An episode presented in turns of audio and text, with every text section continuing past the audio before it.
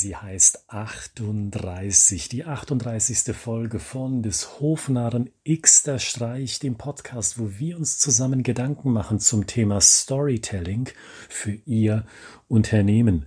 Und das bedeutet, dass Sie bereits 37 Episoden dieses Podcasts zu Ihrer Verfügung haben, wo Sie sagen können, ich gehe durch diese 37 vorangegangenen Episoden durch und schaue mir an, welches Thema aus diesem Themenkomplex interessiert mich eigentlich für mein Unternehmen, wenn es darum geht, Stories zu erzählen für den Vertrieb oder fürs Marketing oder für den Bereich HR beziehungsweise für die PR. Heute in Episode 38 geht es um ein ganz ganz wichtiges Thema aus unserem Erfahrungswert, aus dem Erfahrungswert von uns hier bei Candid Rhetorics. Mittig hört keiner zu. Und ich glaube, Sie alle haben schon diese Erfahrung gemacht. Die Mitte einer Story oder die Mitte eines traditionellen Textes das ist die absolute Todeszone. Da flacht die Spannung ab, da merken Sie, da hört Ihnen niemand mehr zu, wenn Sie es aussprechen, oder da merken Sie aus Rückmeldungen, aus Feedback, da hören die Leute auf mitzulesen, und Sie selbst haben wahrscheinlich den Eindruck, Mensch, wäre nicht ich, der das geschrieben hat, ich würde den Text oder diese Präsentation selber nicht mehr mitverfolgen. Und wenn das passiert, dann ist Ihre Präsentation beziehungsweise dann ist Ihr Text hin. Die gesamte Mühe, die Sie sich mit diesem Projekt gemacht haben, ist sprichwörtlich für die Katz. Denn wenn Sie erst einmal die Aufmerksamkeit Ihres Publikums verloren haben, dann bekommen Sie diese Aufmerksamkeit nicht mehr wieder. Die einzige Aufmerksamkeit, die Sie dann bekommen, ist, wenn Sie sagen, und nun, um zum Abschluss zu kommen, dann horchen die Leute wieder auf, weil sie sich denken, wow, jetzt ist gleich Mittagspause. Nun die Frage, die Ihnen wahrscheinlich durch den Kopf geht, wie mache ich das? Wie entkomme ich dieser Todeszone in der Mitte meiner Story? Oder wie hauche ich diesem Gebiet in der Mitte Leben ein? Der Überbegriff, den ich Ihnen mitgeben will, ist, nehmen Sie Ihren Kunden oder Ihren Interessenten ernst. Und das bedeutet zunächst einmal, involvieren Sie die Person in die Geschichte mit ein, indem Sie der Person Fragen stellen. Auch wenn Sie einen Text texten und gar keine direkte Person zum Ansprechen haben, stellen Sie rhetorische Fragen.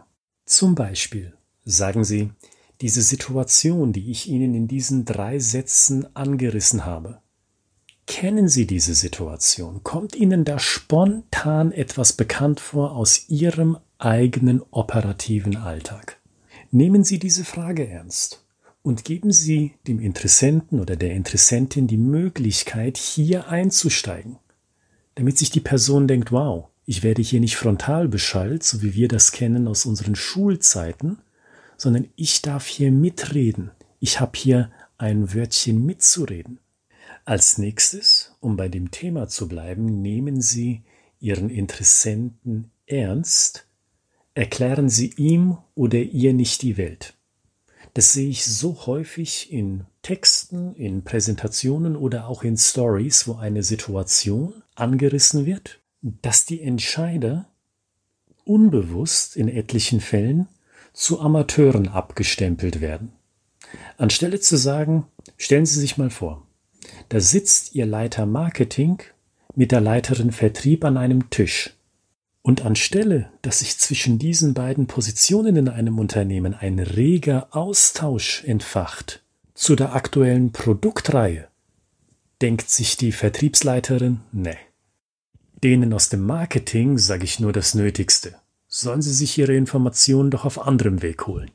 Herr Entscheider, ich bin mir sicher, dass Ihnen bewusst ist, dass diese Situation, dieses Silo-Denken bei etlichen Unternehmen ein Problem ist, vielleicht finden sich Anteile dieses Problems ja auch in ihren Prozessen. Anstelle das zu sagen, kurz, knapp, knackig, den Entscheider also in die Rolle eines Experten zu setzen, anstelle das zu tun, sehe ich häufig, dass ein Vertriebler in dem Fall dem Entscheider die Welt erklärt. Und es wird ausschweifend und über etliche Minuten erklärt, warum das bei Unternehmen so ist, dass das bei Unternehmen so ist, dieses Silo-Denken zwischen Vertrieb und Marketing nämlich. Genau deswegen hat das Unternehmen es sich zur Aufgabe gemacht, dieses Silo-Denken zu überbrücken. Und jetzt, wo der Entscheider darüber informiert ist, dass es so etwas überhaupt gibt, ein Silo-Denken zwischen Marketing und Vertrieb, dann ist der Entscheider auch dazu in der Lage zu sagen, oh, ich glaube, wir müssen uns diese Dienstleistung, die Sie anbieten, zum Aufbrechen von Silos auch zu eigen machen. Und ich bin sicher, Sie merken etwas. Wenn Sie einen Entscheider zum Amateur abstempeln, auch unbewusst, dann befinden Sie sich mitten in der Todeszone. Mein nochmaliger Aufruf also, behandeln Sie Entscheider wie Experten erklären Sie der Person nicht die Welt, sondern sagen Sie, wissen Sie, ich bin mir sicher, dass Sie genau diese Situation kennen, die ich Ihnen hier gerade kurz angerissen habe. Und ich kann mir vorstellen, dass auch bei Ihnen sich Anteile dieses Konfliktes abzeichnen. Und um zu verhindern, dass dieser Konflikt, der potenziell bei Ihnen da ist, zu einem großen Problem wird, habe ich Ihnen heute eine Lösung mitgebracht, wie Sie dieses Silo-Denken aufbrechen können. Und anstatt, und das ist mein dritter Tipp, wenn es darum geht, Entscheider ernst zu nehmen, Interessenten ernst zu nehmen. Mein dritter Tipp ist dann, anstatt an dieser Stelle von Ihrer Lösung zu erzählen, sprechen Sie darüber, wie sich andere Kunden, die Sie betreut haben, in Situationen wie diesen gefühlt haben. Wie fühlt sich da ein Marketingchef? Wie fühlt sich da eine Vertriebsleiterin? Wie fühlen sich da Personen, Positionen, die in diesen Konflikt mit hineingezogen werden. Was sind die Konsequenzen, die sich aus einem solchen Konflikt ergeben? Salopp gesagt. Auch wenn Sie von diesen Konsequenzen erzählen, zeigen Sie, dass Sie den Interessenten ernst nehmen. Warum? Weil Sie ihn nicht beginnen mit Features zu beschallen, die sofort von ihrer Lösung erzählen und kontextlos auf den Interessenten einpasseln, sondern Sie zeigen dem Interessenten, Hören Sie mal zu. Ich möchte Ihnen von diesen Erlebnissen, Erfahrungswerten erzählen, die wir gemacht haben, um Ihnen das vertrauensvolle Gefühl zu geben, wir verstehen Ihre Situation. Und weil wir sie so detailliert verstehen, können Sie sich bei uns sicher sein, wir haben auch die Lösung für Sie parat, dass Sie am anderen Ende dieses Silos in der Freiheit, bildsprachlich gesprochen, herauskommen. Diese drei Tipps möchte ich Ihnen mitgeben. Stellen Sie viele Fragen nach dem Motto, kennen Sie diese Situation? Können Sie sich in dieser Situation wiederfinden? Durchlebt Ihr Unternehmen eine ähnliche Situation? Behandeln Sie darüber hinaus Ihren Interessenten als Experten, der er oder sie ja auch faktisch ist, weil diese Person ist im Unternehmen und hat den Insiderblick und erzählen sie von den Konsequenzen, die emotional aufgeladen sind, die dann entstehen im Unternehmen durch einen Konflikt.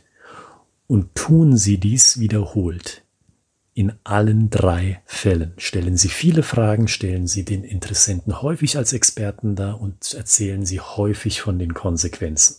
Weil dann fühlt sich der Interessent nicht nur am Anfang abgeholt bei Ihrem tollen Start in Ihre Präsentation oder in Ihr White Paper, sondern durchgängig.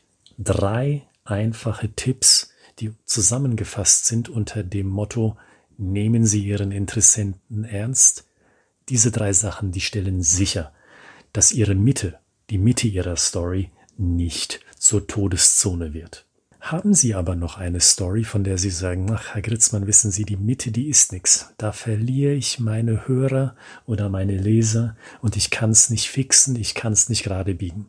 Dann schicken Sie uns doch diese Story unter ich@schreibegeschichten.de ich@schreibegeschichten.de, wenn es eine kurze Story ist, die eine DIN A4 Seite nicht überschreitet, dann bieten wir Ihnen an, Ihnen eine kostenfreie Feedbackschleife zu genau dieser Story zu geben, dass Sie zumindestens bei den kleinen Geschichten, die Sie nebenbei erzählen, sich sicher sein können, hier haben Experten drüber geschaut und haben dies für gut befunden und uns hier noch Tipps gegeben, wie die Story auch in der Mitte schön knackig sein kann.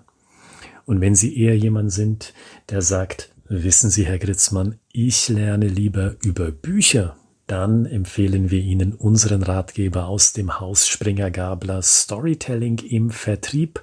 Tippen Sie das ein beim Buchhändler Ihres Vertrauens oder schauen Sie in der Beschreibung dieses Podcasts nach. Dort finden Sie ebenso den Link und decken Sie sich dort unter dem Link ein mit unserem Ratgeber, wo eine Schritt für Schritt Anleitung, mehrere sogar, auf Sie wartet zum Erzählen von guten Stories.